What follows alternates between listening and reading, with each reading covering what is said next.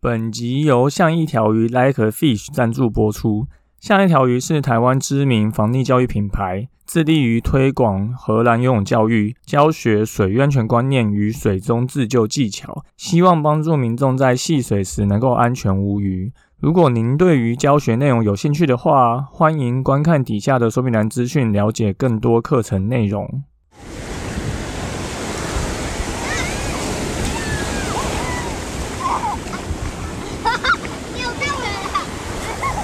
现在时间下午五点钟，海水浴场关闭，请尽速从水里上来，谢谢。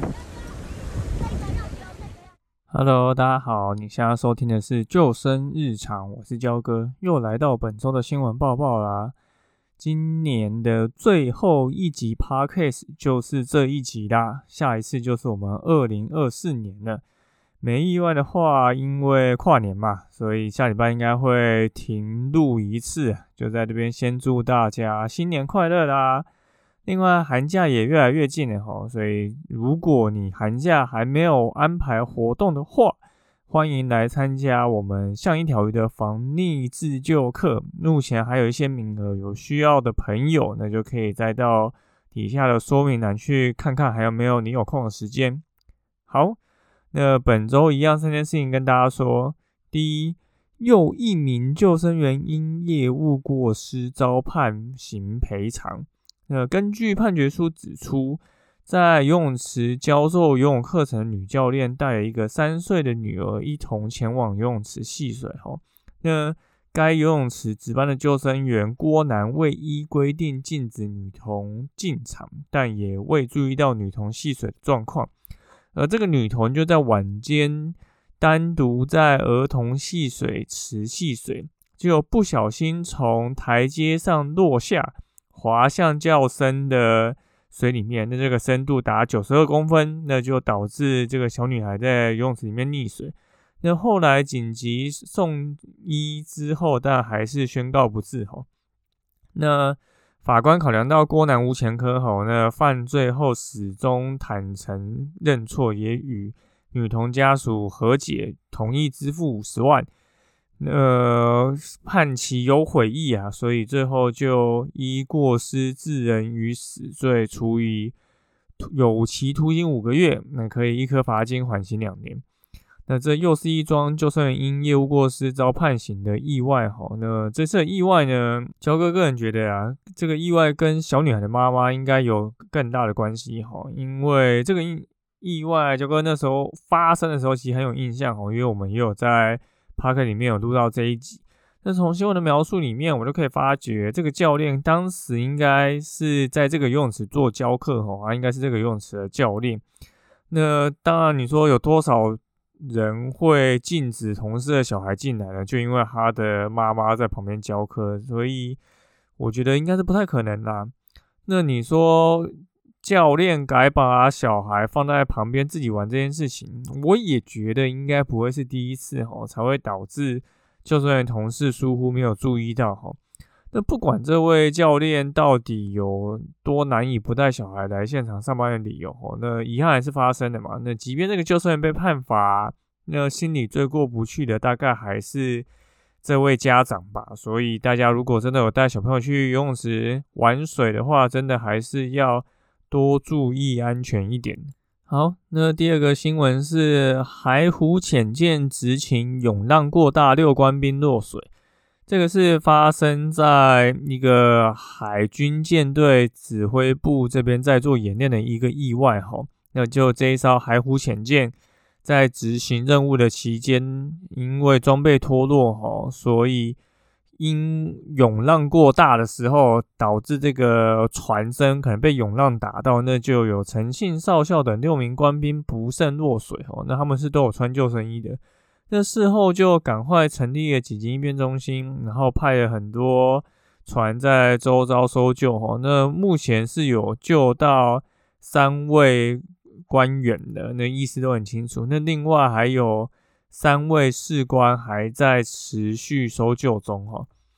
那后来就是这个新闻，它已经有更新的资讯。哦，其实好像。原本不是大家六名一起落水的哈，而是其中有一名官兵落水。那其他五名就被指派下去救援，才导致了意外。哈，那现在新闻也还在调查后续的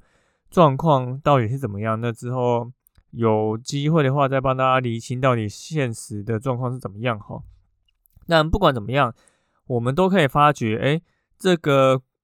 官兵虽然他有穿着救生衣，然后其实还有系这个安全锁哈，但还是发生了一个这样的意外。那你说六个人都有穿救生衣，只救起来三个人，不管他们是怎么落水的，我们其实都可以发现一件事情：你有穿救生衣，不代表你就不会出意外哈，而是多了一份保障，让你有更高的几率获救。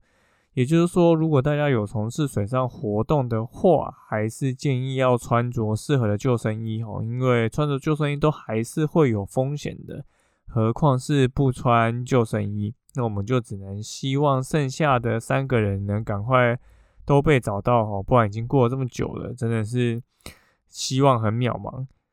好，那最后是一个水域活动资讯哦，大数据剖析三大水域的意外事故分析。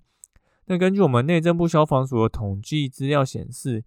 在二零一六到二零二零年间发生的水域事故，哦，有高达六成的死亡率，然后代表获救的人其实根本不到三成。因此，就有一个网络口碑研究中心，结合了网络大数据的洞察资料，去研究了台湾水域事故好发的时间、地点，并根据不同的情境分分析了相关可能发生的因素。那这个分析的图表相当的多吼，那文章有更详细的分析，大家如果有兴趣看完整文章的话，可以再到底下的说明栏去看吼。那焦哥有看到有几个比较特别的数据，有一些想法想先跟大家说一下吼。第一个，近海水域事故中最常发生意外的就是浮潜啊，这真的是一点都不意外吼，因为浮潜就是一个。现阶段国人最容易去亲近水域的一个水域游戏活动哦，因为你只要去买了面镜呼吸管，那就很容易可以到西边海边浮潜，尤其是海边呐。那大家浮潜的时候也不一定会穿着救生衣，所以就有可能掉到一个或漂离岸边，然后就在踩不到底的地方下到，然后就发生意外哈。那第二。不管是游泳池西边还是海边，最常发生意外的原因都是失足跌倒或滑倒。啊，这个代表就像我们上一天提到的一样，吼，就是很多人他玩水的意外，就是不小心掉到一个踩不到底的地方。那从这边跌到提到失足跌倒滑倒，也代表着说，其实很多人原本他可能不一定有想要下水去玩的，他可能只是在。岸边走走，不小心滑落，就是啊，公园呐，或者溪边的深潭，或者他可能水深只要脚踝，不小心踏空就跌下去，吼，这种情形都其实是很高发生的几率。好，那第三点是救人反溺毙高居意外因素的第二名，吼，这一点就是让焦哥蛮意外的，就是可见民众救援观念真的是有待加强。再就是民众的救援能力其实也。不是很够吼，才会导致救人反溺毙的几率这么高。那相关的这些知识，相信大家常听我们的救生日常，大概都了解的吼。遇到有人溺水的时候，应该要怎么办？那如果你还不理解，那欢迎来参加我们的防溺自救课吼。或我们夏天天气比较热的时候，我们也会办工作坊，那欢迎你来参加。好，那第四点呢？台风天发生的意外超多啊！那焦哥觉得这根本不是没有水域安全观念哦，是没有尝试哦，因为就是很多人天气不好还硬要去玩水哦，观浪，那这个当然都是造成自己发生意外很高的原因哈。那里面还有提到相当多的数据，那大家如果有兴趣的话，可以再去底下看这个大数据剖析的这个分析哦，其实还是可以学到蛮多事情的。好，那本周就是这三件事情跟大家说。第一个啊，救生员还是因为业务过失，可能会遭受到一些判罚。但是，即便救生员被判罚，那相信你的亲友就是在游泳池发生事件，最难过的可能还是你自己啊。所以，大家如果带小朋友去玩水的话，真的还是要多注意安全，而不是想说有救生员呢，应该就没什么问题。那第二个就是有船舰的士官就是意外落水嘛，可是穿着救生衣到现在都还是没有找到好，所以救生衣真的不是让你完全不会发生意外的一种装备哦，它只是增高了你获救的几率，但是你还是有可能会发生落水而失踪找不到的这种状况哦。那最后啊，是这个水域事故的分析哦。那有几个重点的，刚刚有跟大家提到，就是浮潜是很高的意外原因。那有很多人都是不小心滑倒的，而且救人反溺毙的意外因素其实是非常高的哦。所以这几点真的都需要大家再去学习更多的防溺知识，才不会发生这些意外哦。好。那就感谢大家收听今天的救生日常，我是焦哥。如果你喜欢我们节目的话，欢迎到 Apple Podcast 留言并给我们五颗星，也可以推荐给身边的朋友。